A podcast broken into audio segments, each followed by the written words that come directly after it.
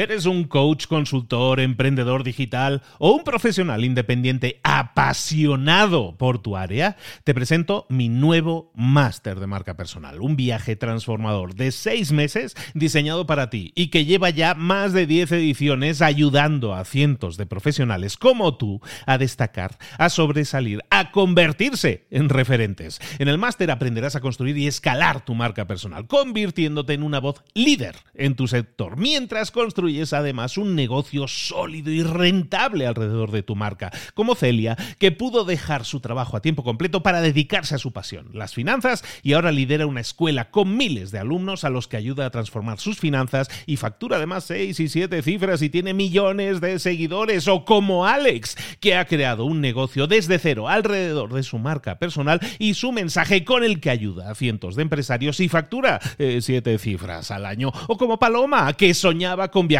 por el mundo y que ahora vive como nómada digital con cientos de miles de seguidores y más de 17.000 alumnos. Gracias al máster, su sueño pasó de ser una idea a una realidad rentable y reconocida. Este es el momento de que tú también dejes tu huella, de influir y de vivir por fin de tu pasión. Visita librosparaemprendedores.net barra marca y descubre muchas más historias de éxito de gente que confió en nuestro método. En junio comenzamos además la nueva generación y añadimos más novedades, más servicios y más soporte que nunca. Únete a la élite de profesionales que ya están cambiando sus vidas. ¿Estás listo? ¿Estás lista para desarrollar tu marca personal y ser nuestra próxima historia de éxito? Pues visita librosparaemprendedores.net barra marca y comencemos. ¿Te gustaría tener toda la información necesaria para iniciar un proyecto, ponerlo en marcha, sacarlo adelante, conseguir dinero, conseguir las personas ideales para trabajar en tu proyecto, crear productos o servicios que destaquen sobre cualquier otro del mercado? Si es así, estás en el lugar adecuado, porque eso, que es todo un arte, es lo que vamos a ver hoy. El arte de empezar. Empezamos.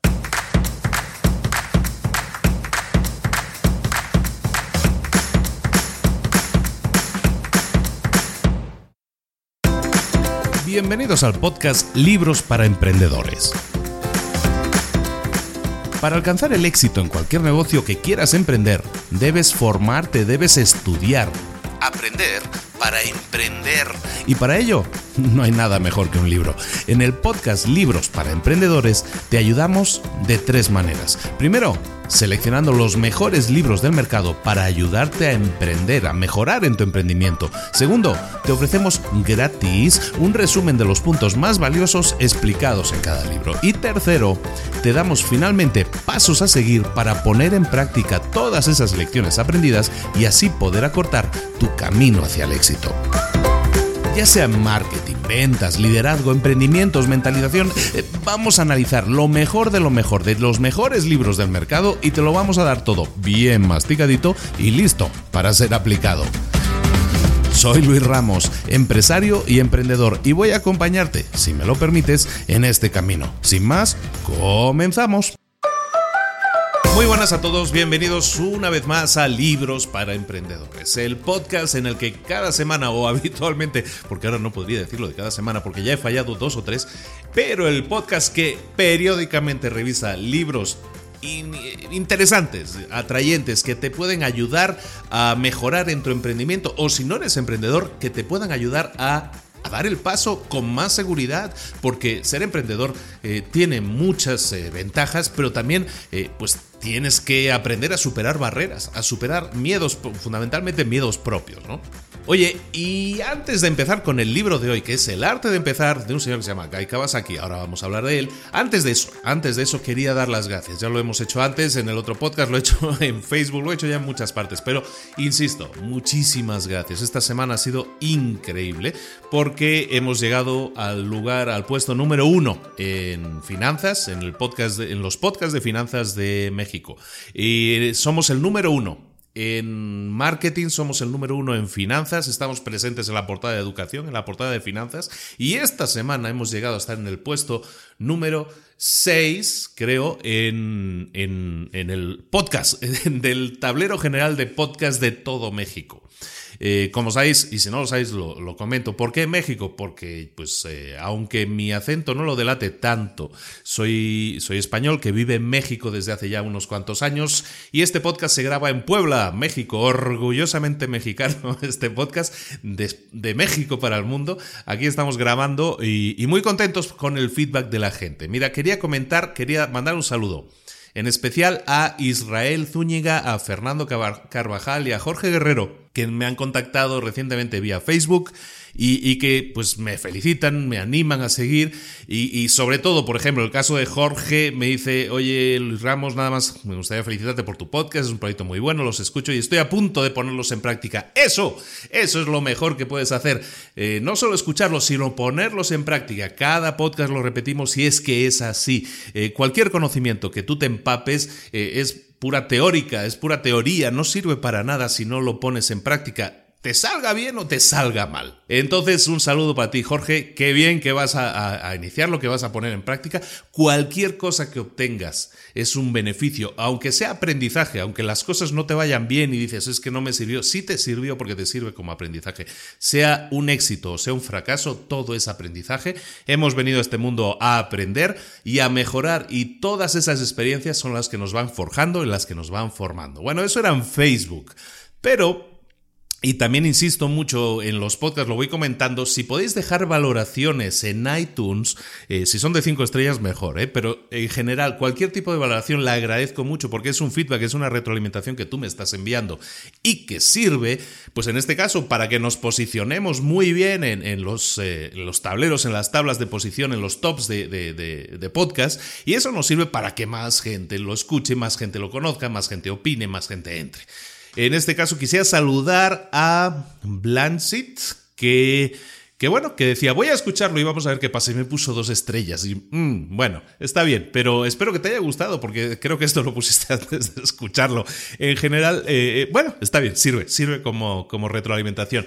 También a saludar a CR7 Hachi29 que comentaba que es un tema muy interesante, estaba refiriendo al último podcast que hemos eh, publicado, que era el, de la mente millonaria y que ha sido un exitazo tremendo, eh, un libro que ha tenido muchísimo éxito. También un saludo a Dani, Daniel Pacheco, que pues eh, que, que este, esta idea de libros para emprendedores le, le, facilita mucho la vida. Son resúmenes que así, como uno no tiene mucho tiempo de leer, pues si se pega estos resúmenes o los revisa, pues con eso es como un acercamiento muy útil para, pues, para un libro o para si te interesa. Ojo, mucha gente lee resúmenes, yo mismo leo resúmenes a veces de libros y lo hago para saber si me interesan. Si un libro me interesa, entonces lo que hago es profundizar. Eh, me lo compro y, y el hecho de que yo esté haciendo esto no quiero decir o no quiero pensar que va a evitar que la gente compre libros. Al contrario, yo creo que la va a animar a comprar libros porque si dice, oye, pues ese tema me interesó, pero pues a lo mejor en 30, 40 minutos que, estuvo Luis hablando,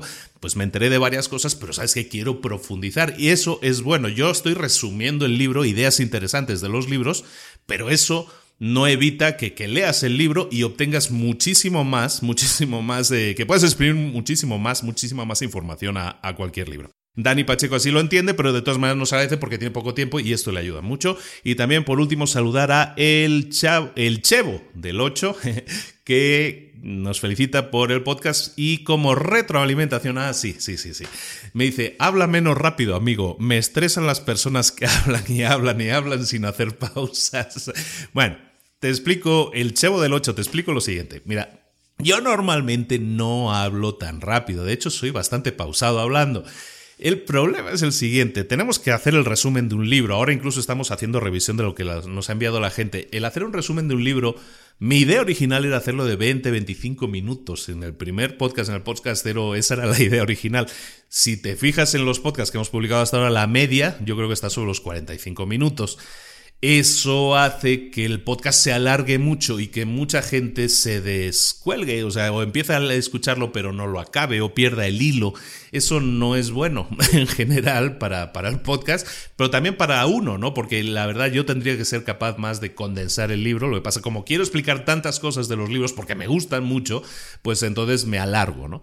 Pero tienes razón, hablo más rápido de lo normal, pero sí te pido, oye, si, si entiendes que, que, voy muy rápido, sí voy a intentar vocalizar un poco más para que de alguna manera, aunque hable rápido, se entienda todo. Y también te digo, oye, cuando en, en tu player de podcast, en donde escuches los podcasts, seguramente ya incorpora, creo que todos lo hacen ahora, una opción de velocidad. si tan, tan rápido, tan estresado te pongo, oye, bájale un poco la velocidad y, espero que eso, que eso te ayude a no estresarte tanto. Y de todas maneras, muchísimas gracias por la retroalimentación. Como te digo, me la tomo por el lado positivo y voy a intentar vocalizar mucho más, abrir mucho más la boca cuando hable, para que aunque yo me vea raro a mí mismo, me sirva para comunicar mejor. Muchísimas gracias a todos los que han dejado sus valores en iTunes, por lo tanto, con más o menos estrellas, pero todo eso más el interés de toda la gente es lo que ha llevado este podcast a ser el número uno, lo digo de nuevo, número uno de finanzas en todo México y eso con apenas cuatro capítulos, lo cual eh, pues me llena como dirían en España, de orgullo y emoción, de orgullo y satisfacción, como decía aquel, ¿no?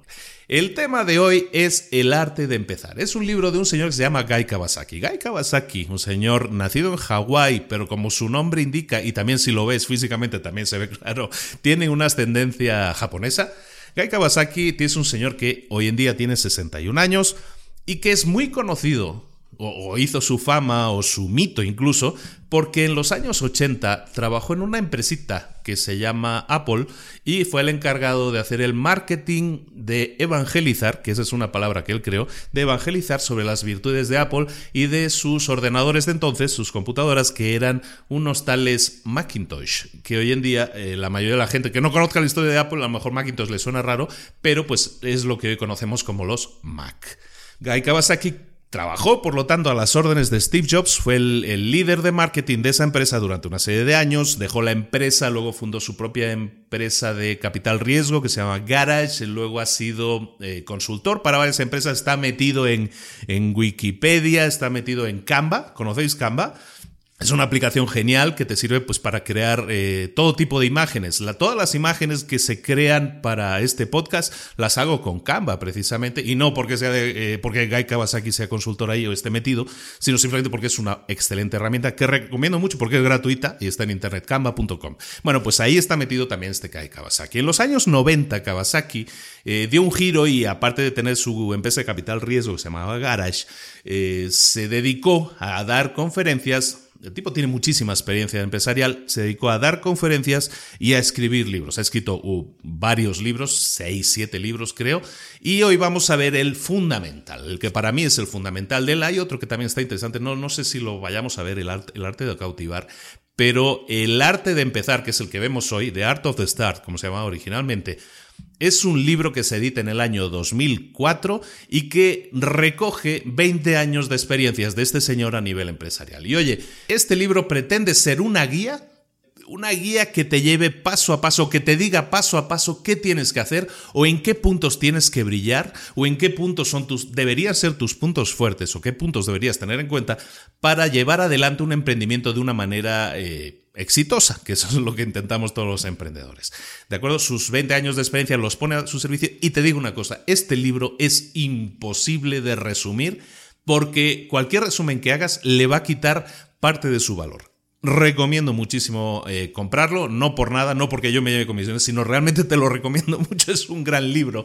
Es un gran libro que sirve para guiarte, para llevarte de la mano en, en lo que él llama artes. El libro se, se divide en 11 grandes capítulos que él llama artes. Y además esas artes se dividen en como podríamos llamar distintos estadios del avance de un emprendimiento. Me explico. Por ejemplo, todos los todas las artes que él menciona son, por ejemplo, empezamos, el arte de empezar, el arte de posicionarse, el arte de venderse, el arte de escribir un plan de negocio, el arte de salir adelante, el arte del reclutamiento, el arte de conseguir capital, de asociarse, del branding, de hacer llover, de ser buena persona. Esos son los 11 artes, las 11 artes que él, que él está mencionando en el libro pero se dividen a su vez en, en cinco grandes áreas. La primera es la causa. ¿Qué estamos haciendo? Que es el, generar una idea de negocio. El segundo es la articulación, que incluye tres artes. La articulación es el tema de, de, pues, de definir un poco de cómo vender al mundo tu idea. ¿Quién eres? cómo venderle, no, primero no al mundo, sino a tu equipo y luego también al mundo vender quién eres y cómo expresarlo de la manera, transmitirlo, transmitir tus valores de la manera adecuada. Es la articulación. Luego en sí la puesta en marcha, no necesita mucha más explicación, es arrancar, arrancar tu empresa, luego la proliferación, que es hacerla crecer, y luego la obligación, que es un tema ya más personal y filosófico, que lo vamos a ver al final. Por su longitud son 11 artes. Y porque sí eh, vamos a detallar un poco cada una de ellas, se me hace imposible eh, hacerlo en un solo podcast.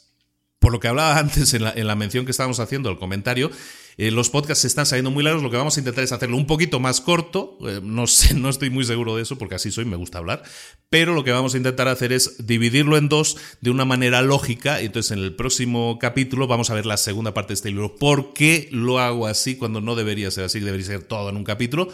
Lo creo necesario. De nuevo, te recomiendo mucho la lectura de este libro. Escucha este podcast, revisa el, resumen. Solo el resumen de la primera parte ya me ha salido en 13, 14 páginas. Eh, es muy largo el libro de resumir porque no quiero dejar nada fuera. Hay cosas muy interesantes, muy prácticas. Como veis, cada día digo en, el podcast, es que son cosas que tenéis que llevar a la práctica inmediatamente, no quedaros en la teoría, sino ponerlas en práctica. Este es un libro fundamentalmente práctico. Te dice, oye, si tienes que hacer esto, hazlo así, así, así. Si quieres hacer esta otra cosa, hazla así, así, así. Es como un manual, un manual de acciones a seguir para eh, ser un emprendedor. Se llama El arte de empezar de Guy Kawasaki. Bueno, como decíamos, hay cinco grandes partes. La primera es la causa. La causa tiene un solo arte que vamos a tratar, que es el arte de empezar, que es exactamente el mismo que el nombre del libro. El arte de empezar. El arte de empezar se refiere a cinco cosas que debe realizar un emprendedor cuando quiera iniciar un emprendimiento. Lo primero, y yo no las pondría en este orden, ahí yo no estoy de acuerdo con Kawasaki, con el autor, pero eh, fundamentalmente son cinco que sí tienen mucho sentido, pero eh, que a lo mejor yo no las pondría en el mismo orden. Mira, la primera que él comenta es la de crear algo con sentido. Eh, para empezar algo, haz que, que ese algo tenga sentido. ¿Qué significa que tenga sentido? Significa si va a ser algo que va a hacer del mundo un lugar mejor, que va a mejorar la calidad de vida de la gente, que va a servir para corregir una injusticia o para evitar que, que algo que ya tenemos y es bueno para evitar que ese algo se termine. Eso es crear algo con sentido y está muy bien porque es algo edificante que tú cuando crees algo estés pensando ojo, de ahí viene esto, que estés pensando en los demás, que esto va a significar una mejora para alguien. Eso es muy importante porque en el fondo lo que haces es ponerte en los pies, ponerte en los zapatos, ponerte en la camisa, ponerte en la chaqueta de tu cliente ideal y estás pensando en solucionar una necesidad o en corregir un miedo. ¿De acuerdo? Que eso es algo muy importante. Lo segundo que él comenta del arte de empezar es lo de crear un mantra. Esa es la que yo a lo mejor la pondría un poco más adelante, pero bueno, él dice, crear un mantra. Eh, un mantra es un eslogan que, uno eh, utiliza internamente con su equipo, que todo su equipo debe conocer y que no es exactamente, si, si habéis visto en muchísimas empresas tienen lo que se llama la misión, la visión, los eh, valores. Bueno, esto es parecido a la misión, pero la misión a lo mejor pues tiene más que ver con mejorar los ingresos o que tiene que ver con atender las necesidades, bla, bla, bla. El mantra se refiere más bien a un eslogan publicitario, un algo pegadizo que sirva para que nuestra empresa sea fácil de describir con una sola frase. Por ejemplo, eh, Starbucks dice mejorando tus momentos. IBM decía think, ¿no? Que era pensar. O, por ejemplo, los Green Bay Packers, que es un, equipo de, fútbol americano, pues su, su lema, su moto, su mantra es ganar lo es todo se refiere a crear una frase pegadiza que de alguna manera te identifique y, sirva para ti y para tu equipo como algo que transmite, que transmita en una sola frase el valor al cliente que estamos proporcionando. Lo siguiente es el ponerse en marcha. Estamos hablando del arte de empezar, ¿de acuerdo? Hemos dicho crear algo que tenga sentido, crear un mantra. Lo siguiente, ponte en marcha. Importantísimo. Y lo repetimos siempre y constantemente. Hay que ponerse en marcha, aunque, aunque sea un, proceso que sea imperfecto aunque estés creando algo que no sea exactamente lo que tú tengas en mente, el gran servicio que vas a ofrecer al final, lo importante es arrancarse aunque sea de una manera imperfecta.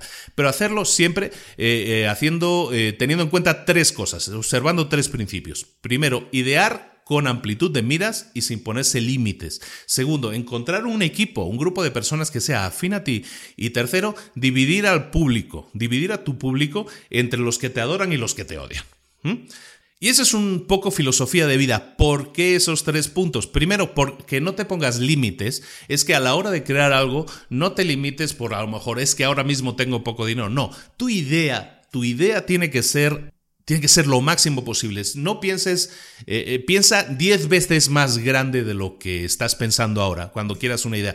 Eh, ¿Por qué? Porque eso te va a permitir abrir tu mente a nuevas ideas, a nuevas posibilidades. Ahora sí, luego a lo mejor vas a tener que rebobinar y decir, sabes que voy a empezar en un punto más bajo, como te digo, en un punto imperfecto, ¿no? No, a lo mejor no estoy creando la gran empresa en este momento, pero estoy empezando. Entonces, pero la idea es que tengo que saber a dónde quiero llegar, cuál es esa gran meta, esa gran idea que yo tengo. Eso es pensar a lo grande. Luego, encuentra tus almas gemelas, encuentra ese equipo que sea personas afines a ti, porque hace falta tener un buen equipo para que un buen proyecto funcione. Hay un arte dentro de este libro que es el arte de reclutar a la gente y que pues tiene mucho que ver con esto que estamos viendo aquí. Luego, polarizar ese público, los que te adoran y los que te odian. Eso es importantísimo. Y la gente dice, pero vaya, a ver, ¿por qué, ¿por qué tengo que hacer eso? Yo quiero que toda la gente me quiera. Bueno, lo que necesitas es que la gente exprese interés. Ya sea que te odie o que te ame, eso va a ser, eso va a significar que están hablando de ti, que se interesaron por ti y o bien les caíste bien o, o, no les caíste bien, pero están hablando de ti. Lo peor que puede tener una empresa, y sobre todo una empresa que empieza, un emprendimiento que empieza, es la falta de interés. Seguimos. Hemos dicho el arte de empezar, crear algo con sentido, crear un mantra, ponerse en marcha. Ahora, definir tu modelo de negocio. Y tu modelo de negocio no es algo muy complejo para lo que haya que haber estudiado un máster, sino básicamente definir tu modelo de negocio se refiere a quién tiene el dinero que tú necesitas, tus clientes. Ok, vamos a definir quién es tu cliente y cuáles son sus necesidades. Y tienes que ser lo más específico posible. Entonces, definir un plan, de, un modelo de negocio es definir quién va a ser tu cliente. ¿Por qué? Porque tiene el dinero y la necesidad. Porque al final tú lo que haces es venderle algo, ¿no? Entonces necesitas a alguien que tenga el dinero para comprarlo. Y lo segundo es cómo vas a conseguir que ese dinero que tiene tu cliente ideal llegue a tus bolsillos. ¿De acuerdo? Tienes que definir un mecanismo tanto de marketing como de ventas que genere ingresos a tu empresa y que vengan de esos clientes que pues que están interesados o que tienen necesidad, a lo mejor no lo saben que están interesados, pero que tienen necesidad de tu producto. Importante, no te compliques, ¿de acuerdo? Si no puedes describir tu modelo de negocio en 10 palabras o menos, es que no tienes modelo de negocio. Importantísimo. Y luego, si no sabes cómo empezar, inspírate, digámoslo así, inspírate en alguien. En el libro dicen copia a alguien, ¿no? Bueno, copia a alguien, inspírate a alguien, modela el, el éxito de otras personas. ¿Cómo han hecho? ¿En qué se han enfocado? ¿En qué clientes? ¿Cómo han enfocado su marketing o sus ventas? Inspírate en ellos, imítalos porque es un modelo de éxito y a lo mejor no vas a tener el mismo éxito. Es normal que no lo tengas porque pues estás imitando, pero intenta ser diferente, pero imita sus modelos, sus formas de actuar. Por último, de este arte, del arte de empezar, es establecer metas, supuestos y tareas. Importantísimo. ¿Qué es una meta? Pues una meta es algo que va a marcar el progreso de la empresa y son metas, eh, lo hablamos en el capítulo de una pastilla roja, de una píldora roja esta semana, eh, de cómo conseguir tus metas y es definir fases intermedias. Esto es lo que tenemos que hacer al establecer metas. Establecer metas puede ser, vamos a desarrollar el concepto idea, lo vamos a, vamos a hacer un modelo, un, prototipo. la siguiente meta a lo mejor va a ser conseguir el capital necesario para iniciarlo. A lo mejor el siguiente va a ser hacer una versión de prueba o hacer una, una preventa de cinco o de, de, tener cinco personas que van a ser beta testers a lo mejor. Todo eso son pequeñas metas que te van llegando, te van a ir llevando, perdón, al a, tu meta general, que es tener una empresa funcionando y que genere ingresos, genere beneficios. El segundo tema, decíamos, establecer metas, supuestos y tareas. Eso eran metas. Las, los supuestos. Los supuestos son una lista de factores que se deben revisar periódicamente para corregirlos si fuera necesario. Esto es, por ejemplo, pues si tú tienes vendedores y tú supones que un vendedor va a hacer 100 llamadas al día y de esas 100 llamadas va a conseguir un 20% de éxito, o un 5% de éxito, mejor dicho. Bueno, pues a lo mejor tienes que corregir eso porque la experiencia del primer mes te dice, no, pues es, sabes que los vendedores no pasan de 50 llamadas y el porcentaje de éxito está siendo de un 3. Eso era un supuesto del que tú partías y que has tenido que corregir con la experiencia. Es importante que periódicamente, a lo mejor mensualmente sería lo interesante, nos sentemos y revisemos esos supuestos porque de esos supuestos viene eh, probablemente toda la progresión de ingresos o de crecimiento de la empresa. Si tú esperabas que en un año ibas a hacer 360.000 llamadas y resulta que has hecho 180, pues seguramente eso va a impedir que llegues a los números que tú habías eh, supuesto. ¿De acuerdo? Entonces tienes que corregir esos supuestos para que eh, lo que viene sea previsto de una manera adecuada y puedas actuar o tomar decisiones en consecuencia. Y por último, decíamos, establece metas, supuestos y tareas.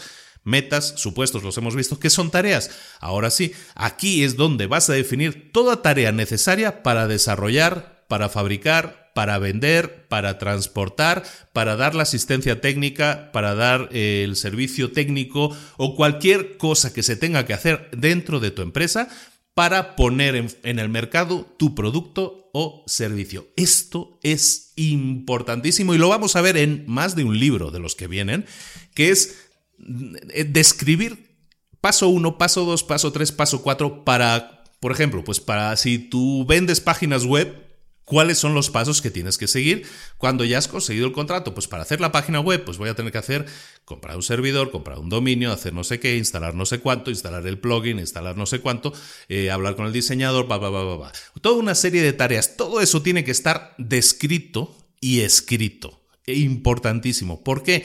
Porque eso te va a permitir crecer. Este es el secreto del crecimiento. El crear eh, muchos libros lo llaman sistemas, crear sistemas que automaticen toda una serie de tareas más complejas. Por ejemplo, crear una página web, pues a lo mejor crear una página web es una lista de, me lo invento, ¿eh? de 85 tareas diferentes que a lo mejor las hace incluso personas diferentes. Bueno, si tú eres capaz de crear un paquete de tareas que genera, sin dudar, sin dudar, sin lugar a dudas, genera una página web y son 85 tareas, ponlas por escrito y haz a alguien responsable de eso. No a lo mejor al principio eres tú porque estás arrancando tú solo tu empresa. Puede ser mucha gente. Hemos empezado así.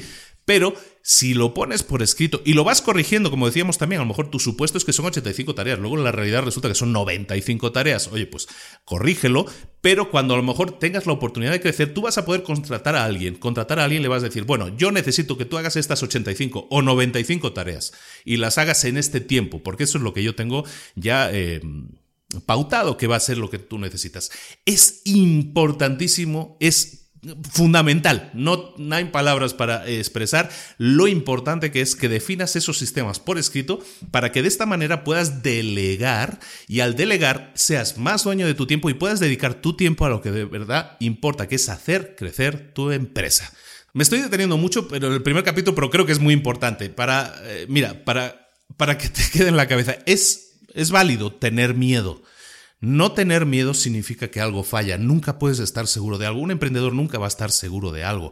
Cuanto más hables de tu proyecto con los demás, a veces nos da vergüenza hablar de un proyecto que vamos a iniciar porque pensamos que si sale mal se van a burlar de nosotros. Eh, no, habla lo más posible del proyecto que estás eh, por iniciar o de esa idea que tienes. Habla con la mayor cantidad de gente. ¿Por qué? Porque ellos te van a dar ideas, te van a dar retroalimentación. Estás hablando a lo mejor incluso con posibles futuros clientes. Cuanto más hables de tu proyecto, más ideas vas a tener. Y si mucha gente te dice, ¿sabes qué? No lo veo nada claro. Si, te dice, si mucha gente te dice que lo dejes y tú insistes, dices, no, no, no, es una buena idea, párate un momento, quédate quieto un segundo y empieza a pensar por qué ocho personas te han dicho que no es una buena idea, analízalo porque a lo mejor es el mercado el que te está enviando un mensaje de, oye, oye, lo que estás planeando, lo que estás planificando, a lo mejor, como está, por lo menos no debería ser. A lo mejor hay que hacer una corrección y también se vale hacer correcciones. Y luego, importantísimo, quiero que sepas esto, equivocarse no es malo. Equivocarse no es malo, siempre y cuando te sirva como experiencia y siempre y cuando lo vuelvas a intentar de nuevo. Siempre decían, hay esa frase que habla de, Edison, ¿no? De Thomas Alva Edison, que para conseguir el tema de la electricidad hizo como mil experimentos, ¿no? Y cada experimento que hacía fallaba. O sea, intentó mil veces un experimento, aunque luego llegarán los de Tesla y me dirán, lo contrario, ¿no? Pero bueno, en general, ya sea Edison, ya sea Tesla, ya sea quien sea que haya inventado algo, eh, cualquier inventor de algo, ha tenido que pasar por muchas etapas previas. Edison pasó por mil pruebas fallidas antes de llegar a conseguir algo. Entonces no te desanimes. Un fallo o algo que no funcionó es una experiencia, es algo que te dice, bueno, aquí eh, lo, lo, que tienes que hacer es analizarlo y decir, sabes, aquí fallé, a esto es algo que no debo hacer. O de estas cosas que hice, hay cuatro que estaban mal, pero hay dos que estaban bien. Aprovecha ese conocimiento también para evitar lo que haces mal y dedicarte o a, a fortalecer lo que eres bueno haciendo o lo que hiciste bien, ¿de acuerdo? Y luego, importante también, lo repetimos aquí, si tienes una gran idea, pero no tienes cómo implementarla, cómo poner, cómo hacerla una realidad, cómo ponerla en práctica. Si tienes una idea pero no la pones en práctica, no tienes nada. Si te dedicas a escuchar podcasts de emprendedores pero no emprendes, no pones en práctica, no estás haciendo nada. No sirve para nada. Si compras mil libros y te los lees pero no los pones en práctica, no haces nada, no sirve para nada. A lo mejor suena un poco crudo, pero es la realidad, amigo. Esto es lo que tienes que hacer. Poner en práctica, equivocarte o no equivocarte, no, pero de alguna manera ir con miedo, eh, probarlo, comunicarlo, hablar con gente y probar, probar, probar, probar, poner en práctica. Y eso es el primer capítulo solo que se llama El arte de empezar. Me, he extendido mucho, pero es que es la filosofía del, emprendedor puesta en práctica. Lo que viene a continuación son ya, digamos, manuales prácticos de qué hacer para cada cosa. El primer, el primer gran bloque que vamos a ver es lo que llama la articulación. ¿Qué es articular? Pues es fundamentalmente articular, viene de hablar, hablar de tu emprendimiento, hablar de tu empresa. Primero, posicionarte, luego venderte y luego escribir un plan de negocio de acuerdo a todo eso. ¿De acuerdo? Esos son los tres artes que vamos a ver. El primero, el arte de posicionarse y estos ya los voy a ver un poco más rápido. Posicionarse es fundamental. ¿Qué es posicionarse? Posicionarse correctamente es, es, reflejar el cuerpo y alma de la empresa y dejarle claro a todos ¿Por qué la has creado? ¿Por qué has creado tu empresa? ¿O por qué los futuros compradores tienen que ser tus clientes? ¿O por qué la gente que te interesaría que trabajara contigo tiene que trabajar contigo? De alguna manera es definir qué eres, qué ofreces. Cuando lo hagas, cuando te posiciones, cuando definas tu empresa, lo que haces y qué es tu servicio o producto también, cuando lo definas, tienes que, primero, aspirar a lo más alto, ser positivo, no intentar destruir a la, competencia, es decir, yo soy mejor que Pablito, no, tienes que ser positivo por ti mismo, tu objetivo es hacer saber a los clientes tus, los beneficios que tú generas, los tuyos y de tus productos o servicios. Luego, tiene que estar centrado en el cliente, nunca seas egocéntrico y esto es otro de los grandes errores. Mira cualquier página web por ahí vas a ver, eh, somos la empresa líder en el mercado, somos los mejores, no hay nadie mejor que nosotros. Eso es centrarse en uno mismo, eso es ser egocéntrico. Hay que centrarse en el cliente. ¿Qué es centrarse en el cliente? Es dejar claro que lo que haces por tus clientes, que lo que haces lo haces por tus clientes.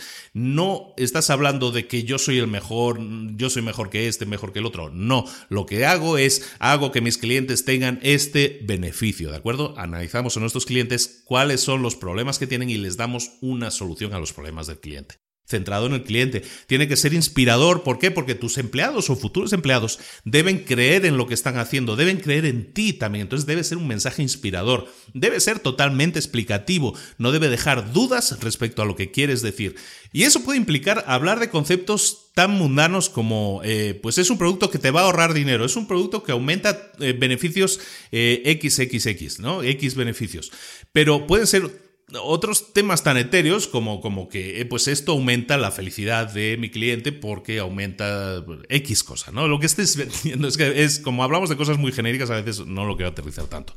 En definitiva, debes explicar qué beneficios, ya sean mundanos o ya sean etéreos, proporciona tu producto o servicio. Luego tienes que ser específico, importantísimo también, y esto se ve mucho hoy en día, sobre todo en el tema de marketing. Debes dirigirte a un nicho preciso del mercado. No puedes dirigirte a todo el mercado. Tú no estás creando Walmart. A lo mejor sí, ¿no? Pero, pero no creo que seas. No, seguramente no me estaréis escuchando. Pero bueno, Debes ser específico, enfocarte en un nicho de mercado. Me estoy enfocando en madres eh, que acaban de tener hijos y que quieren recuperar su figura, por ejemplo. Y a lo mejor esto implica, es un nicho de mujeres que deben tener cierta cantidad de ingresos y deben tener entre 20 y 40 años o 20 y 50 años. Me lo invento, ¿no? Eso es un nicho de mercado. Te estás enfocando no en 40 millones o 100 millones de personas, te estás enfocando a lo mejor en esas 600.000 o 400.000 o 200.000 personas, depende del nicho, que eh, pueden estar muy interesados por tu producto porque les, tú les estarías solucionando un problema. Eso es básico. Analizar tu mercado, analizar a tu cliente potencial, analizar lo que muchos libros llaman también el eh, tu avatar que es ese cliente perfecto. Entonces tienes que ser específico y centrarte en un nicho. Eso va a hacer que tu publicidad, que tus ventas, que tu marketing sea mucho más eh, dirigido con un con láser eh, exactamente a las necesidades, a corregir las necesidades de un grupo muy concreto y que va a decir cuando escuchen tu publicidad, ah, es que este tipo me entiende, este tipo me está hablando a mí, este producto me soluciona algo que yo necesito que me solucionen, ¿de acuerdo? Esto estamos hablando de, del posicionamiento, ¿no? También debe ser centrado, relevante, eh, duradero. No, este, no estamos vendiendo algo de temporada, o no deberíamos estar vendiendo algo de temporada, sino estamos vendiendo un producto que se pueda vender durante muchos años, ¿de acuerdo? Un producto que solucione un problema durante muchos años, no un problema temporal. Y tenemos que diferenciarnos. Tu posicionamiento no puede parecerse a la competencia, ¿de acuerdo? No podemos pisar, no podemos maltratar a la competencia, no podemos reírnos de ellos, decir somos mejores que este o que el otro, pero tampoco podemos decir hacemos exactamente lo mismo que estos. Tenemos que diferenciarnos. La diferenciación puede ser de, por muchas cosas porque mejoramos en tiempos, en dinero, en calidades, en colores, en lo que sea. Por eso tú lo tienes que analizar y ser diferente. El hacerte diferente es lo que hace que seas distintivo, que te distingan. En un panorama en el que todo el mundo tiene acceso a Internet, en el teléfono y que todo el mundo puede buscar en cinco segundos una solución a un problema, tú tienes que ser distintivo, tienes que distinguirte de lo demás. Hay otros puntos más en, este arte del posicionamiento, pero pues eh, yo te pido que los leas en el resumen. Eh, son crear un nicho de mercado, cosas como cómo tiene que ser el nombre de tu empresa, cómo tienes que personalizarlo, cómo tienes que hablar, cómo tienes que difundir tu mensaje o cómo tienes que ver que el mercado a veces te va a decir cómo tiene que ser tu producto. A lo mejor tu producto tú lo creabas, esto sí es importante, le llama navega con el viento.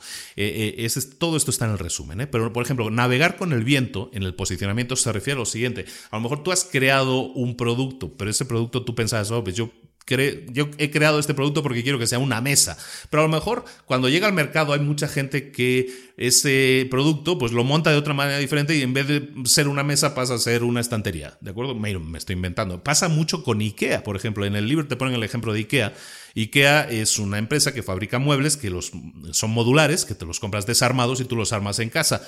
Eh, IKEA eh, crea muebles con un objetivo, ¿no? Crea una mesa, una silla, pero mucha gente, eh, pues a lo mejor coge este paquete de piezas para montar una mesa de IKEA y con eso te monta una estantería o te monta una silla o te monta, no sé, cualquier cosa, ¿no?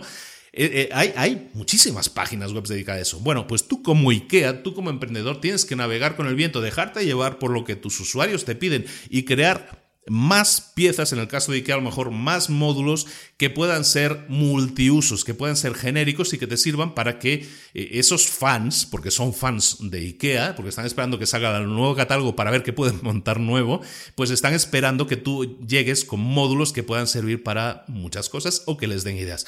Es el capítulo 2, el arte del posicionamiento.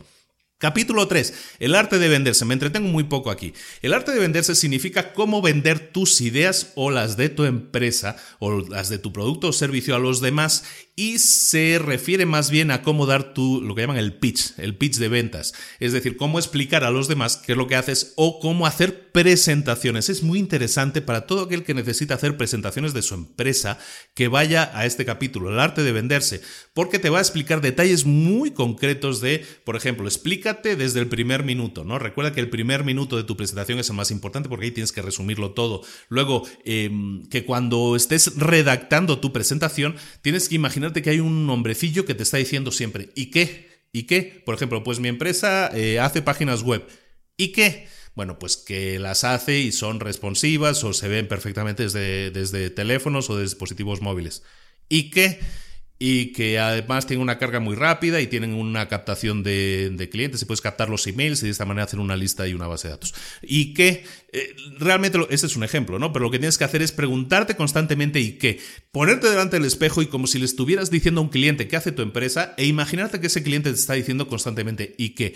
Eso hace que te esfuerces y si consigues pasar 3, 4 rondas de es y lo haces exitosamente, amigo, tienes un producto que merece la pena ser vendido porque tienes bien claro lo que estás haciendo. Y luego pues habla de temas de presentaciones, de PowerPoint, de tamaños, de tipos de letra, de la regla del 10-20-30, que son 10 diapositivas, una presentación no debe durar más de 20 minutos, y el 30. Y el 10-20-30, pues el 30 es el tamaño del tipo de letra que tiene que ser el 30. Entra, entra mucho a detalle en eso y es el arte de venderse. Está más bien desarrollado en, en los apuntes, pero lo dejamos ahí, ¿de acuerdo? Se trata de cómo presentar adecuadamente, y presentar es decir, utilizando PowerPoint, cómo hacerlo, cómo, cuando hables, cómo hacerlo y cómo presentarlo adecuadamente. Cuarto capítulo, que es cuarto arte, es el arte de escribir un plan de negocio. Tampoco no nos entretenemos mucho, está en los apuntes, pero te comento lo siguiente. Mira, ¿para qué sirve un plan de negocio? Mira, un plan de negocio no sirve para mucho, la verdad. Y eh, yo pienso así, y, el, y Kawasaki también está, está de acuerdo con ese punto, con ese, con ese enfoque. La utilidad de un plan de negocio es limitada para una empresa que empieza, porque ¿qué es un plan de negocio? Es un plan en el que diseñas, pues voy a vender X unidades, voy a tener tantos beneficios, voy a tener tantos gastos, todo eso. Y eso está muy bien a priori, tú te puedes sentar en una mesa y decir, ah, pues voy a vender tanto, voy a vender cuánto. Pero la realidad es la que te va a poner en tu lugar. Entonces, cualquier plan de negocio en sí mismo es una pues es una idea muy bonita, pero que rara vez funciona. Rara vez funciona porque pues existe cualquier cosa que se interpone en tu camino y que hace que tengas que corregir rumbos, o lo que decíamos antes, ¿no? Un vendedor debería vender 100 y vende 50, lo que sea, ¿no? O sea, hay muchas cosas que intervienen, entonces un plan de negocios nunca... Eh, está bien que uno se intente ajustar a esa idea, ese plan de negocios, pero uno tiene que ser lo suficientemente flexible, tener la suficiente cintura para saber qué puede variar, ¿no? Que pero ¿para qué sirve sobre todo un plan de negocios? Sirve para presentarlo a otra gente, luego lo vamos a ver para el arte de, la, de obtener financiación. Cualquier, cualquier que, quiera invertir en ti te va a pedir un plan de negocios y está bien, ¿no? Entonces por eso de alguna manera tienes que, tenerlo claro. Pero, y aquí eh, Kawasaki eh, lo enfoque de una manera muy adecuada, un plan de negocios es la presentación que tú haces de tu negocio, que lo acabamos de ver en el capítulo anterior, en el arte de venderse, es trasladar eso a papel, ¿de acuerdo? En tu presentación, que en el libro te explica la cantidad de, diapositivas que tiene que tener, qué tiene que tener cada diapositiva, qué tienes que explicar. Bueno, eso trasladado a, escrito a Word, si quieres decir con alguna serie de gráficos en Excel y todo eso, eso es un plan de negocios, es una extensión, es una versión alargada de la presentación que tú quieres dar, a lo mejor con más detalles técnicos y todo eso. Eso es básicamente un plan de negocio y es importante que sea sencillo, que sea breve, que sea directo, que no pase de 20 páginas, que lo redacte una sola persona, que no sea que haya un trabajo en equipo, sino una persona que recopile toda la información necesaria porque sea esa única persona que lo redacte. Y bueno, y todas las eh, eh, recomendaciones que te da Kawasaki, pues ya son, pues yo qué sé, por ejemplo, que reduce tus proyecciones financieras a dos páginas. O sea, se va muy al detalle de cómo tienes que redactarlo, cómo tienes que hacerlo. En el resumen está más o menos escrito, pero te, te dice lo que tienes que incluir en el resumen, lo que no tienes que incluir, qué tienes que poner en la primera página, qué no tienes que poner en la primera página, cuánto tiene que durar. Todo eso está en el libro. Por eso te digo que es muy difícil a veces resumir según qué libros, porque están llenos de, de puntos a, que son acciones a poner en práctica. Entonces, aquí cada capítulo son eh, todo un listado de acciones. En este caso, escribir un plan de negocio es eso. En resumen, una extensión de lo que tú has hecho en tu presentación, en el arte de venderse, es poner eso por escrito, básicamente. Luego, ya hemos acabado con la articulación, ¿de acuerdo? Que son los eh, cuatro cuatro primeros artes, ¿no? Hemos visto el arte de crear, que era el arte de empezar, y luego hemos visto el, de articular, que son esos tres de venderse, del, plan de negocio y ah, el de posicionarse. Y ahora vamos con la segunda, con la gran segunda parte, que es ponerse en marcha. En la puesta en marcha de la empresa hay tres artes más que vamos a ver. El primero es el arte del... Em, aquí hay, según las traducciones que, que encuentres, este libro lo tengo en español. Muchos de los libros que leo, importante, los leo en inglés, entonces muchas veces se me hace complicado eh, alinearme con las traducciones que vas a encontrar luego en la tienda, ¿no? Pero bueno, este en el libro, en el original en inglés le llaman el bootstrapping, y en la versión en español que yo tengo, que me regalaron en el 2007, eh, se llama El arte de salir adelante con tus propios recursos, que realmente es mucho más largo, pero expresa realmente lo que es el bootstrapping, ¿no? Salir adelante con tus propios recursos sin inversión externa. Esto es un arte, pero con mayúsculas, ¿de acuerdo? En este arte se explica cómo sobrevivir a los duros primeros días de vida de cualquier proyecto, cuando solo cuentas con tus propios recursos. Si lo planeas bien, solo será una etapa. Por el momento, piensa en grande, pero actúa empezando en pequeño. o empezando por lo pequeño. Esa es la idea principal de este capítulo y es importante tenerla en cuenta.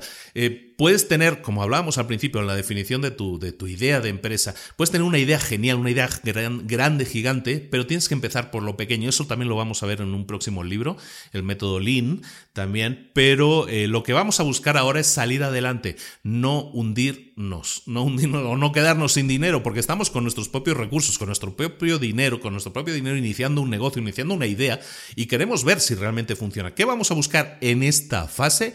Vamos a buscar flujo de caja, no rentabilidad. ¿Eso qué es? Vamos a buscar poder pagar nuestras facturas. Básicamente, si tenemos a un diseñador y estamos nosotros y tenemos que cobrar X cantidad al mes, vamos a intentar cubrir esos gastos lo primero de todo. Tenemos que comprar ordenadores, dos ordenadores, lo que sea que tengamos que hacer, o pagar la luz, tenemos que pagar las facturas. Lo que vamos a intentar en, en esos primeros meses o primeras semanas incluso es buscar flujo de caja. Flujo de caja es tener dinero en la caja no rentabilidad, es decir, no voy a buscar ahora ganar un 30, las proyecciones que yo pueda tener ganar un 25, un 30%, Ahora no, si tengo que hacer descuentos los hago. Lo que interesa ahora mismo es empezar a conseguir clientes, poner a prueba nuestro producto y con eso además conseguir no, no quedarnos en la ruina, no perder dinero. ¿De acuerdo? Buscar flujo de caja, no rentabilidad. Después, muy importante, hay varios puntos, pero uno importantísimo es lánzate al mercado y luego haz las pruebas. Es importante, lo hemos visto en el primer capítulo también, el arte de empezar. Se trata de arrancar lo antes posible, de poner tu producto en el mercado lo antes posible y hacer las correcciones de rumbo necesarias según el feedback de la gente. Mm, mira, te comento una cosa y ahora sí me voy a alargar un poquito más. Hace un mes que yo no publicaba nada en este podcast y que yo no publicaba nuevos capítulos. Te voy a decir por qué. Eh, a principios de febrero yo tuve una idea, estaba hablando con mi mujer y, tuve, y tuvimos una idea de, oye, pues tú sabes de esto, ¿por qué no pruebas? Y, y digo, pues sabes que tienes razón, voy a hacerlo. Cuando grabé el último podcast, que era el de la mente millonaria, pues eh, dije, ¿sabes qué? Pongo en pausa el podcast y voy a concentrarme en, en arrancar esta idea de negocio. Y eso es lo que he estado haciendo durante el mes de febrero. En no llega a tres semanas, yo he pasado de tener una idea a tener ya la página web donde ofrezco los servicios, a tener claro el servicio, a tener escritas las propuestas, son como 17 páginas la propuesta que le hago a los clientes y y cerrar los tres primeros clientes. Todo eso en tres, cuatro semanas.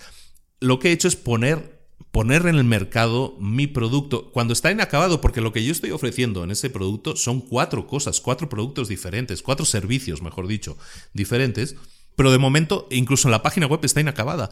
En la página web solo tengo uno de esos cuatro productos. Pero ¿sabes qué? Dije, no, ya me pongo en el mercado y vamos a ver si funciona. Y si funciona, pues bueno, ya tendré tiempo luego de hacer las otras páginas, pero voy a ponerme delante de los clientes, delante del mercado y voy a ofertar mi producto. Si funciona, perfecto, ya empiezo a cubrir mis gastos. Si no funciona, bueno, pues lo dejamos o vamos a volver a la, mesa de diseño y a ver en qué está fallando y vamos a ver si podemos corregir el rumbo o, ¿sabes qué? Lo dejamos por imposible y nos dedicamos a otra cosa. Eso es lo que está hablando aquí en la puesta en marcha, fundamentalmente de eso, de lanzarte al mercado y luego hacer las pruebas, las correcciones. Es importantísimo. Luego, eh, habla de otros muchos puntos. Olvídate de equipos acreditados. A lo mejor no tienes que conseguir en esta fase en que una empresa arranca. No es bueno contratar a gente que sea súper experimentada. Es mejor contratar a gente más joven, que incluso no cobra tanto, pero que le pone muchas ganas y mucha ilusión y puede creer mucho más en el proyecto y no está tan orientada en, en cuántos son mis ingresos o mis beneficios a largo plazo. Y luego, pues habla de centrarte en la función, o en la forma, elige tus batallas. Hay varios puntos interesantes, pero los dos fundamentales, todo eso está en el resumen, ¿de acuerdo? Pero los dos puntos fundamentales que yo quería eh, reflejar aquí es que busques flujo de caja, es el primero que hemos dicho, y segundo es que te lances al mercado y hagas las pruebas. Todo lo demás gira alrededor de eso, pero ponerte en marcha con tus propios recursos se basa fundamentalmente en eso, arrancar lo antes posible y cubrir gastos cuanto antes. Eso es lo más importante. Como siempre, para más información, vete directamente al resumen. Es gratis y está en la página librosparaemprendedores.net. Últimos dos puntos que vamos a ver ahora y ya vamos a dejar hasta aquí la primera parte del libro, el, primer resumen, pues ya nos estamos alargando de nuevo, estamos en los 50 minutos. El arte del reclutamiento. Eh, me estaban preguntando antes en Facebook, ah, vamos a revisar, por favor, revisa, a ver si puedes revisar libros que sirvan cómo captar, cómo entrevistar, cómo ah, captar a gente. Aquí tienes un capítulo entero que está dedicado a eso, se llama El arte del reclutamiento y te dice cómo tienes que, qué perfiles son los adecuados que tú tienes que contratar y también ¿Qué cosas no tienes que contratar? Esto es muy importante y para mí es el gran resumen del capítulo. O sea, puedes a lo mejor tener necesidad de, contratar a alguien experimentado, pero tienes que pensar siempre si tienes trabajo para él. Recuerda que es una persona que va a estar trabajando unas 40 horas semanales, por lo poco, como hoy en día, siendo realistas, son más. Pero bueno, van a estar trabajando 40 horas semanales para ti. ¿Tienes trabajo para darle que cubra sus 40 horas? Si no lo tienes, a lo mejor tienes que pensar en contratar, en subcontratar a gente subcontratar a gente que haga esos servicios. Eso lo vamos a ver en otro libro también. Este, este, me lo apunto. Este no lo tenía pensado, pero lo vamos a ver también. Es el de la jornada de las cuatro horas. Este está muy interesante. Eh, lo que se trata es de que puedas subcontratar tareas a otras personas que a lo mejor no las contratas eh, con un contrato que están 40 horas, están toda la semana trabajando para ti, sino que a lo mejor ni siquiera están en tu oficina, pero les envías una tarea y te la hacen y te devuelven el resultado en este libro se trata, en este capítulo se trata eso, cómo buscar el equilibrio de la gente que tienes que tener in-house, en tu casa trabajando, en tu empresa, y otra gente que simplemente la puedes contratar para que te haga un servicio freelance, que es hazme tal tarea o tal otra. Para esto es muy importante lo que veíamos en el primer capítulo de este resumen, que es que definas exactamente todas las tareas necesarias para llevar a cabo un producto o un servicio o algo que tú necesites. Si tú tienes claro por escrito lo que tiene que hacer una secretaria o un asistente virtual o alguien que te va a crear una página web, tú le vas a pasar ese listado, lo que decíamos, esos 85, 95 puntos y esa persona va a ser capaz de hacerlo. Si lo haces de esta manera, no vas a necesitar contratar a lo mejor a alguien in-house, sino a lo mejor a alguien que te dé un precio fijo por eso y que te lo entregue en el tiempo que hayamos acordado. En este capítulo, el arte del reclutamiento, se habla también de eso y es importantísimo porque hoy en día es una, una forma de trabajar que cada vez está más en boga y es muy interesante. Yo la utilizo y, la recomiendo ampliamente. En este caso, también tengo eh, contratada gente en mi empresa, eh, digamos de, de 40 horas, digamos fija, que trabaja en la oficina y cada uno cumple su función y lo hacen perfectamente. En este capítulo también vemos cómo eh, es el arte del reclutamiento, cómo contratar a esa, empresa, cómo contratar a jugadores de clase A, cómo contratar a gente que esté contagiada de tu idea, cómo entrevistarlos y también cómo no tener en cuenta cosas que no pueden ser relevantes. ojo esto, no vas a encontrar nunca a una persona que sea súper adecuada, que sea perfecta para el puesto. No existe. Cada persona va a tener unas necesidades o va a tener unas fortalezas y debilidades diferentes. ¿De acuerdo? Entonces tienes que tener en cuenta eso a la hora de reclutar. solo destaco uno de los puntos, en el resumen hay más, pero destaco uno de los puntos que se me hace muy interesante. Es aplica el test del centro comercial. E, es muy sencillo. El test del centro comercial se basa en lo siguiente. Si tú estuvieras en un centro comercial y ves al candidato, a la persona que, que estás interesado en contratar, la ves antes de que él o ella te vea a ti, ¿qué harías? Irías hacia él a saludarla, eh, pensarías que si te ve bien, pero si no, eh, también está bien, o sabes que lo ves y me das la vuelta, me giro y me voy al coche y me voy a otro centro comercial. Bueno, si no escogiste la opción 1, que es ir hacia esa persona y saludarle, entonces ni siquiera pienses en contratarlo. Oye, tiene que haber química, tiene que haber afinidad, eso es importantísimo, es una persona que va a estar trabajando contigo codo a codo, día tras día, lo mínimo que tenemos que hacer es llevarnos bien. Y luego que esté contagiada del espíritu de la empresa, que, que, tú la veas ilusionada con la empresa. En otro libro que yo creo que vamos a ver, que no está publicado en español, ese tengo que ver si lo hacemos. En, en otro libro os voy a explicar otra técnica precisa de cómo llevar a cabo una entrevista y de esa entrevista obtener al candidato ideal, entre comillas, o el que más se acerque a tu ideal. ¿De acuerdo? Eso lo vamos a ver en el libro que se llama es un libro de Chet Holmes que se llama The Ultimate Sales Machine, la máquina definitiva de ventas.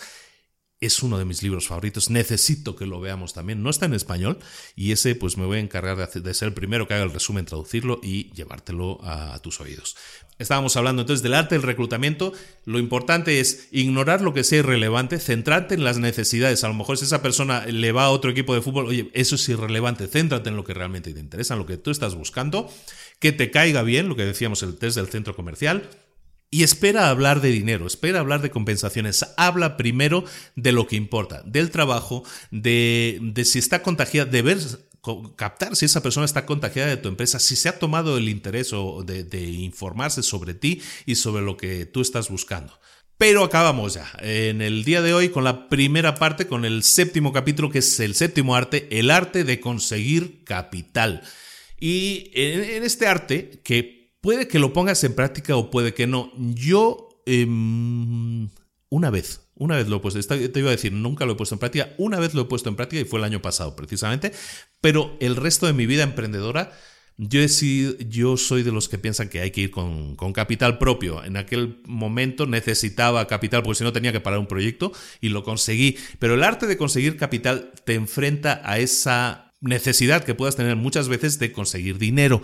El arte de conseguir capital. El capítulo 7 habla de que primero tienes que construir un negocio para ello. Si quieres conseguir una inversión, demuestra que vas a construir un negocio. Aquí tiene que ver aquel plan de negocio que hablábamos en la primera parte del, del libro eh, cuando estás articulando qué es tu empresa y cuando estás vendiendo, el arte de venderse, pues el arte de venderse, el arte del plan de negocio aplica o se pone en práctica eh, totalmente en este conseguir capital, ¿no?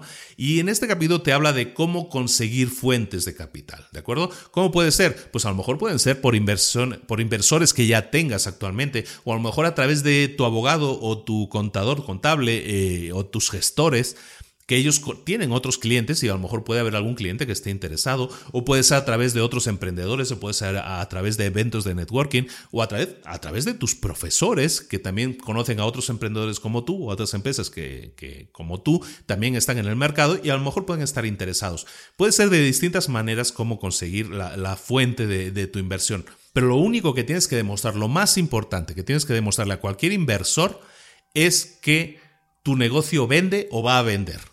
¿De acuerdo? ¿Cómo lo vas a demostrar?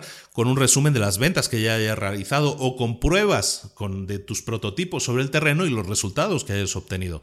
¿De acuerdo? O a lo mejor con acuerdo, a lo mejor no has vendido nada, pero ya has cerrado un acuerdo de venta de X cantidad de unidades para los próximos tres meses. Todo eso es lo que un inversor necesita para convencerse, para tranquilizarse de que su dinero está en el mejor lugar posible y va a generar beneficios. Un punto muy importante, con los inversores es que tienes que perseguirlos. Esto es tan real y que lo leía y, digo, no, no, es que es real, o sea, es la vida misma lo que está hablando. Este. Se nota que ha estado en este. Bueno, eh, Guy Kawasaki, de hecho, eh, como decíamos, tenía una empresa que se llama Garage que se dedicaba a, a invertir en capital riesgo. Entonces, si hay alguien que sabe en qué invertir o ha visto N cantidad, eh, cientos de, presentaciones, de pitches, de ventas de, cualquier empresa, es él. Y lo que, lo que te está diciendo él desde su punto de vista de alguien que tiene dinero y está invirtiendo en otras empresas, lo que te está diciendo es algo importantísimo. Tienes que perseguir a tus inversores. ¿De acuerdo? Intenta establecer contacto con ellos después de que hayas hecho la presentación. Responde a las preguntas que surgieron en la presentación. Envíales un correo. Oye, lo que me preguntaste es esta es la respuesta.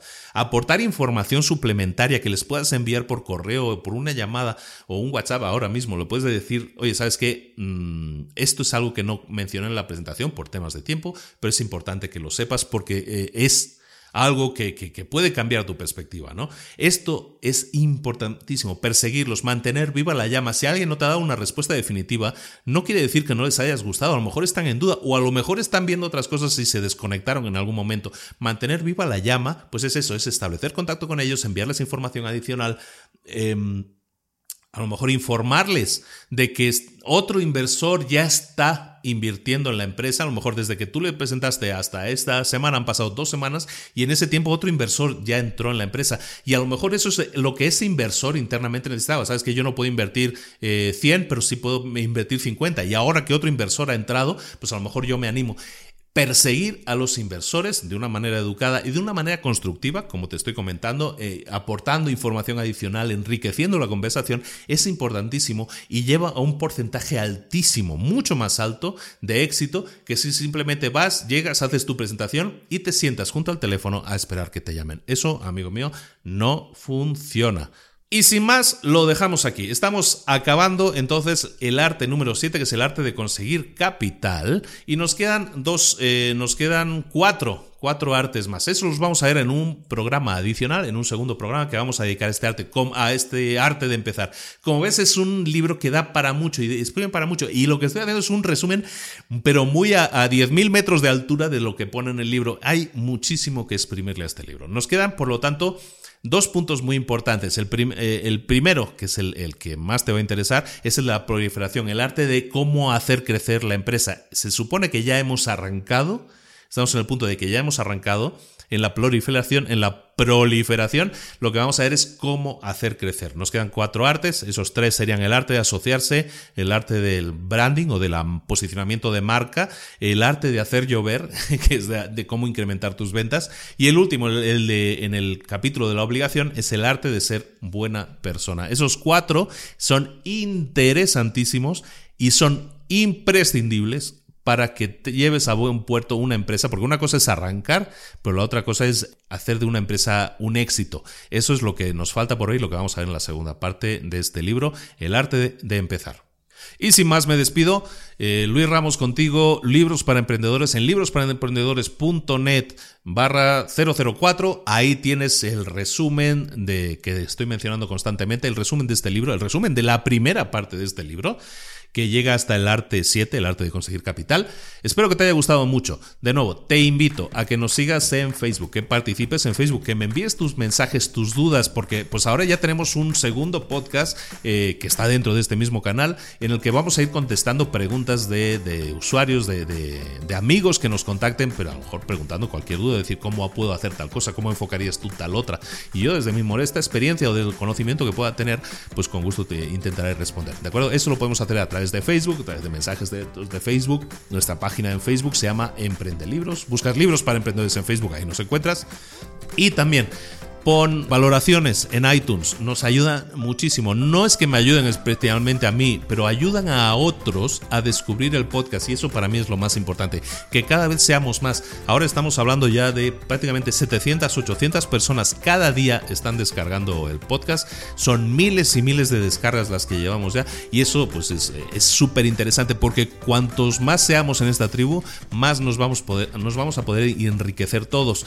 Y de alguna manera la duda de uno a lo mejor no es única de esa persona. Cualquier duda que tú tengas, aunque te parezca que dices es que nadie más tiene ese problema, seguramente ese problema sea más común de lo que, de lo que tú te piensas. Si me contactas y me explicas tu duda, tu problema, y podemos solucionarlo, puedo comentarlo aquí y que la gente de alguna manera empiece a comentar, a practicar, a aportar, eh, es algo fantástico y sería excelente que, pusiéramos que pudiéramos entre todos ayudarnos y que esto sea realmente una comunidad de emprendedores. Sin más, me despido. De nuevo, visita librosparaemprendedores.net. Esa es la central donde todo ocurre y desde ahí puedes ir a cualquiera de nuestras páginas, nuestras eh, redes sociales.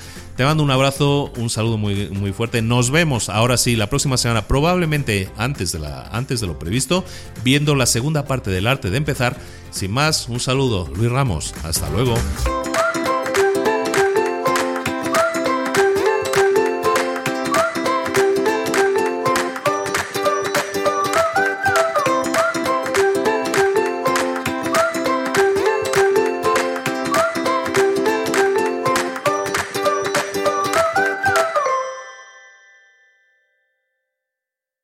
¿Eres un coach, consultor, emprendedor digital o un profesional independiente apasionado por tu área? Te presento mi nuevo máster de marca personal, un viaje transformador de seis meses diseñado para ti y que lleva ya más de 10 ediciones ayudando a cientos de profesionales como tú a destacar, a sobresalir, a convertirse en referentes. En el máster aprenderás a construir y escalar tu marca personal, convirtiéndote en una voz líder en tu sector, mientras construyes construyes además un negocio sólido y rentable alrededor de tu marca, como Celia, que pudo dejar su trabajo a tiempo completo para dedicarse a su pasión, las finanzas, y ahora lidera una escuela con miles de alumnos a los que ayuda a transformar sus finanzas y factura además seis y siete cifras y tiene millones de seguidores, o como Alex, que ha creado un negocio desde cero alrededor de su marca personal y su mensaje con el que ayuda a cientos de empresarios y factura eh, siete cifras al año, o como Paloma, que soñaba con viajar